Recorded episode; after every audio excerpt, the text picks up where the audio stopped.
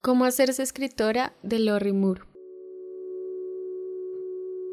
En primer lugar, intenta hacer alguna otra cosa, lo que sea. Estrella de cine astronauta, estrella de cine misionera, estrella de cine maestra de jardín de infancia. Presidenta del mundo. Fracasa estrepitosamente. Lo mejor es que fracases a edad temprana, a los 14 años, digamos, la desilusión temprana, grave, es necesaria para que a los 15 años puedas escribir largas secuencias de haikus sobre el deseo frustrado. Es un estanque, una flor de cerezo, un viento que roza el ala de la alondra que vuela hacia la montaña. Cuenta las sílabas, enséñaselo a tu madre, ella es dura y práctica. Tiene un hijo en Vietnam y un marido que quizá tenga una aventura con otra. Es partidaria de vestir de marrón porque disimula las manchas de la piel echará una ojeada a lo que has escrito y después te volverá a mirar con cara tan inexpresiva como una rosquilla. Te dirá, mmm, ¿y si vacías el lavaplatos? Aparta la vista, echa los tenedores al cajón de los tenedores, rompe sin querer un vaso de los que regalan en las gasolinerías. Ese es el dolor y el sufrimiento que se requiere, y eso es solo el comienzo. En tu clase de lengua y literatura del instituto, mira la cara del señor Killian, Llega a la conclusión de que las caras son importantes. Escribe unos tercetos sobre los poros, esfuérzate. Escribe un soneto, cuenta las sílabas 9, 10, 11, 13. Decide experimentar con la ficción. En esto no hay que contar las sílabas. Escribe un cuento corto acerca de una pareja de ancianos que se matan el uno al otro de un tiro por accidente, a consecuencia de una avería inexplicable de una escopeta de caza que una noche aparece misteriosamente en su cuarto de estar. Dáselo al señor Killian como trabajo de fin de curso. Cuando te lo devuelva, ves que he escrito. Algunas de tus imágenes están muy bien, pero no tiene sentido el argumento. Cuando estés en casa, en la intimidad de tu dormitorio, escribe a lápiz con letras tenues bajo sus comentarios en tinta negra. Los argumentos son para los muertos, cara de cráter. Coge todos los trabajos de canguro que puedas.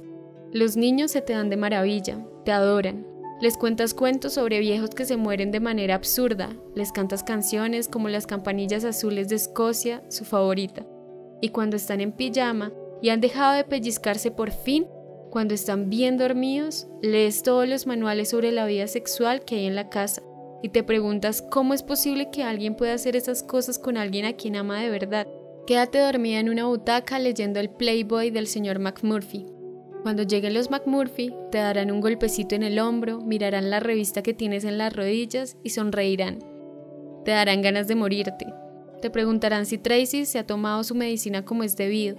Explícales que sí, que se la ha tomado, que le prometiste que le contarías un cuento si se la tomaba como una niña mayor y que al parecer ha dado muy buen resultado. Oh, maravilloso, exclamarán. Intenta sonreír con orgullo. Matricúlate a la universidad para estudiar psicología infantil. En los estudios de psicología infantil tienes varias optativas. Siempre te han gustado los pájaros. Apúntate a una cosa que se llama Estudio Ornitológico de Campo. Se reúnen los martes y los jueves a las 2. Cuando el primer día de clase llegas al aula 134, todo el mundo está sentado alrededor de una mesa de seminario hablando de las metáforas. Has oído hablar de ellas. Después de un rato corto, insoportable, levanta la mano y pregunta con timidez. Perdón, ¿no es esto ornitología 1? La clase se interrumpe y todos se vuelven a mirarte.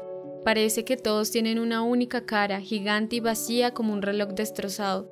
Alguien con barba dice con voz atronadora, No, esto es creación literaria. Replica, Ah, bueno, como si quizá lo supieras desde el primer momento. Mira tu horario de clases, pregúntate cómo demonios has ido parar allí.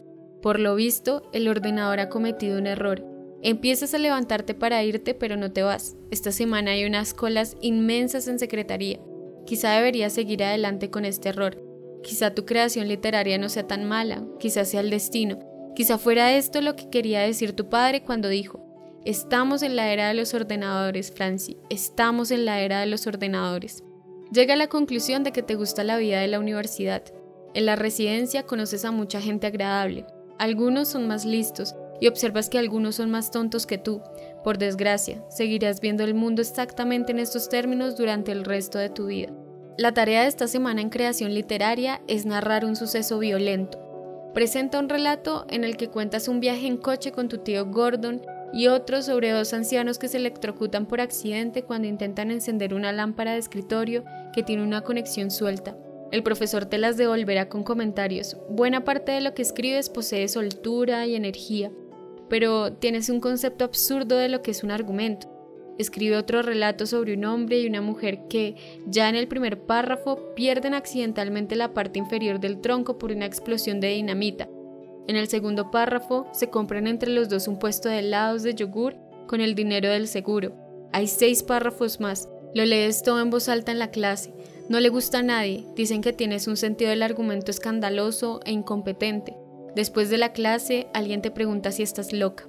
Llega a la conclusión de que quizá debas dedicarte a las comedias. Empieza a salir con un chico divertido, con un chico de aquellos que, cuando estabas en el instituto, decía que tenían un sentido del humor estupendo y que ahora los de tu clase de creación literaria llaman el autodesprecio que hace surgir las formas cómicas. Apúntate todos sus chistes, pero no se lo digas. Inventa anagramas del nombre de su antigua novia y pónselos como nombre a todos tus personajes con desajustes sociales. Dile que su antigua novia sale en todos tus cuentos y verás entonces lo divertido que puede ser. Verás el gran sentido del humor que puede llegar a tener. Tu tutor de psicología infantil te dice que estás descuidando las asignaturas de tu especialidad. Debes dedicar la mayor parte de tu tiempo a los estudios de tu especialidad. Di que sí, que lo entiendes. En los seminarios de creación literaria de los dos años siguientes, todo el mundo sigue fumando cigarrillos y preguntando las mismas cosas. Pero, ¿funciona? ¿Por qué debe importarnos este personaje? ¿Te has ganado este cliché? Parecen preguntas importantes. Los días que te toca a ti, miras a los demás con esperanza mientras leen tus fotocopias en busca de un argumento. Después ellos te miran a ti, respiran hondo y te sonríen con amabilidad. Pasas demasiado tiempo un día y desmoralizada. Tu novio te recomienda que realices paseos en bicicleta. Tu compañera de habitación te recomienda que cambies de pareja. Te dicen que te estás automutilando y que pierdes peso, pero sigues escribiendo. La única felicidad que tienes es escribir algo nuevo, en plena noche, con las axilas húmedas, el corazón palpitante, algo que no ha visto nadie todavía. Solo tienes esos momentos breves, frágiles, no probados de regocijo en los que lo sabes, eres un genio, comprende lo que debes hacer, cambia de especialidad. Los niños de tus prácticas de guardería se llevarán una desilusión, pero tienes una vocación, un impulso, un engaño, un hábito desafortunado. Como diría tu madre, te has juntado con malas compañías. ¿Por qué escribir? ¿De dónde sale la escritura? Son cuestiones que te debes plantear, como ¿de dónde sale el polvo? o ¿por qué hay guerra? o si hay Dios, ¿por qué se ha quedado cojo mi hermano? Son preguntas que te guardas en la cartera como tarjetas de visita. Tu profesor de creación literaria dice que son preguntas que está bien que te plantees en tus diarios, pero rara vez en tus obras de ficción. En este semestre de otoño, el catedrático de creación literaria hace hincapié en el poder de la imaginación, lo cual significa que no quiere largos relatos descriptivos de tu acampada de julio pasado. Quiere que empieces en un contexto realista pero que lo cambies después, como una nueva combinación del ADN. Quiere que dejes volar las velas de tu imaginación, que se hinchen al viento. Es una frase de Shakespeare. Cuéntale a tu compañera de habitación tu gran idea, tu gran ejercicio de poder imaginativo una adaptación de Melville a la vida contemporánea. Tratará de la monomanía y del mundo de los seguros de vida en Rochester, estado de Nueva York, donde el pez grande se come al chico.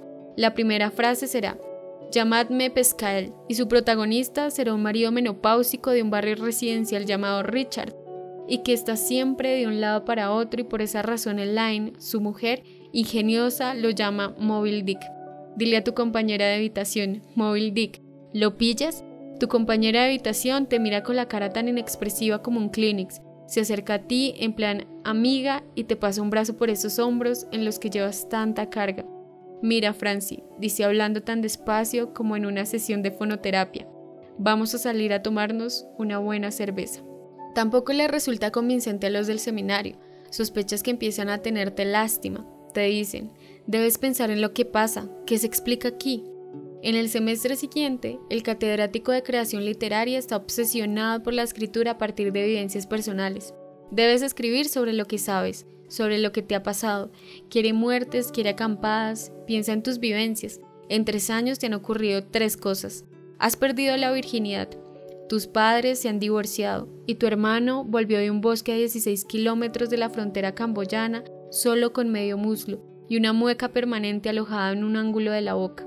Sobre lo primero escribes, creó un espacio nuevo que dolía y gritaba en una voz que no era la mía, ya no soy la misma, pero estaré bien.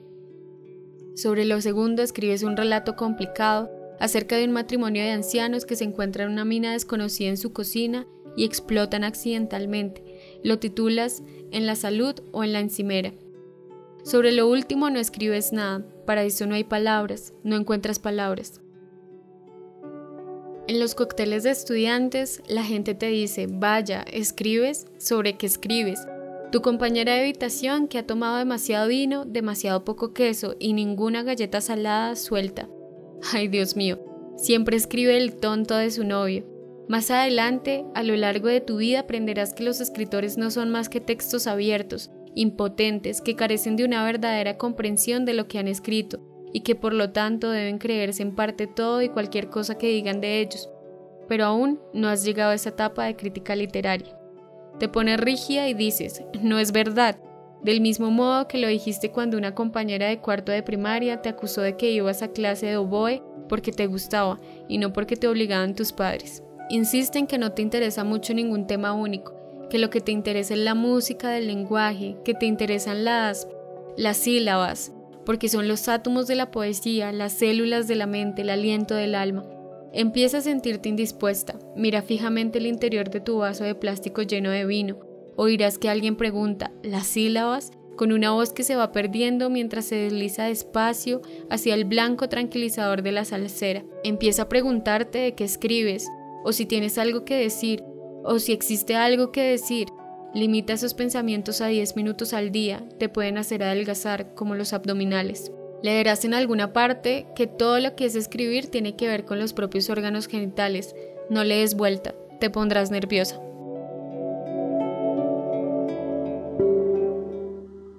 Vendrá a visitarte tu madre, verá las ojeras que tienes y te entregará un libro marrón en cuya portada aparece un maletín también marrón. Se titula Cómo hacerse ejecutivo. También te ha traído el libro de Nombres para niños y niñas que le pediste. Uno de tus personajes, el maestro payaso viejo, necesita un nombre nuevo. Tu madre sacudirá la cabeza y dirá, Franci, Franci, ¿te acuerdas de cuando querías licenciarte en psicología infantil? Di, mamá, a mí me gusta escribir. Ella dirá, claro que te gusta escribir, por supuesto, claro que te gusta escribir. Escribe un relato acerca de un estudiante de música confuso y titúlalo Schubert era el de gafas, ¿verdad? No tiene mucho éxito, aunque a tu compañera de habitación le gusta la parte en que los dos violinistas explotan accidentalmente en una sala de conciertos. Una vez salí con un violinista, comenta, y hace estallar un globo de chicle. Da gracias a Dios de que estás cursando otras asignaturas, puedes encontrar refugio en las pegas ontológicas del siglo XIX y en los rituales de apareamiento de los invertebrados. Ciertos moluscos globulares practican lo que se llama el sexo por el brazo. Por ejemplo, el pulpo macho pierde el extremo de un tentáculo al ponerlo dentro del cuerpo femenino durante el apareamiento. Los biólogos marinos lo llaman el séptimo cielo. Alégrate de saber esas cosas, alégrate de no ser simplemente escritora, solicita el ingreso en la Facultad de Derecho. A partir de aquí pueden ocurrir muchas cosas, pero la principal será esta. Al final decides no ir a la Facultad de Derecho y en su lugar pasar una parte importante, sustancial de tu vida adulta contando a la gente por qué razón finalmente decidiste no ir a la Facultad de Derecho. De alguna manera acabas escribiendo otra vez, Quizá hagas cursos de posgrado, quizá trabajes aquí y allá y asistas a cursos nocturnos de creación literaria. Quizá trabajes en una novela y estés anotando todos los comentarios ingeniosos y las confesiones personales íntimas que oyes a lo largo del día. Quizá estés perdiendo a tus amigos, a tus conocidos, tu equilibrio. Has roto con tu novio. Ahora sales con hombres que, en lugar de susurrarte te quiero, te gritan házmelo nena. Eso es bueno para ti como escritora. Antes o después tienes un manuscrito más o menos terminado, la gente lo mira con una vaga inquietud y te dice, estoy seguro de que siempre tuviste la fantasía de ser escritora, ¿verdad? Los labios se te quedan secos como la sal. Di que de todas las fantasías posibles que hay en el mundo, no te puedes imaginar que la de ser escritora esté siquiera entre las 20 más interesantes. Explícales que ibas a licenciarte en psicología infantil.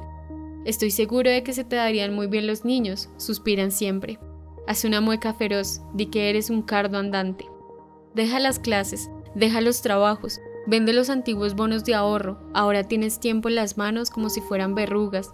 Copia despacio todas las direcciones de tus amigos en una agenda nueva. Pasa al aspirador, mastica caramelos para la tos, ten una carpeta llena de fragmentos. Un párpado que se oscurece de lado, el mundo como conspiración, posible argumento, una mujer se sube a un autobús y si organizases una relación amorosa y no se presentara a nadie. En casa bebe mucho café. En el restaurante Howard Johnson pide la ensalada de col. Piensa que se parece al confeti esponjoso de un mapa, los sitios donde has estado, a dónde vas. Usted está aquí, dice la estrella roja en el dorso del menú. De vez en cuando, un hombre con quien sales, con la cara tan inexpresiva como una hoja de papel, te pregunta si los escritores se desaniman con frecuencia. Dile que unas veces sí y otras también. Dile que se parece mucho a tener la polio. Interesante, responde él sonriendo, y después se mira el vello de los brazos y comienza a alisárselo todo, siempre en la misma dirección.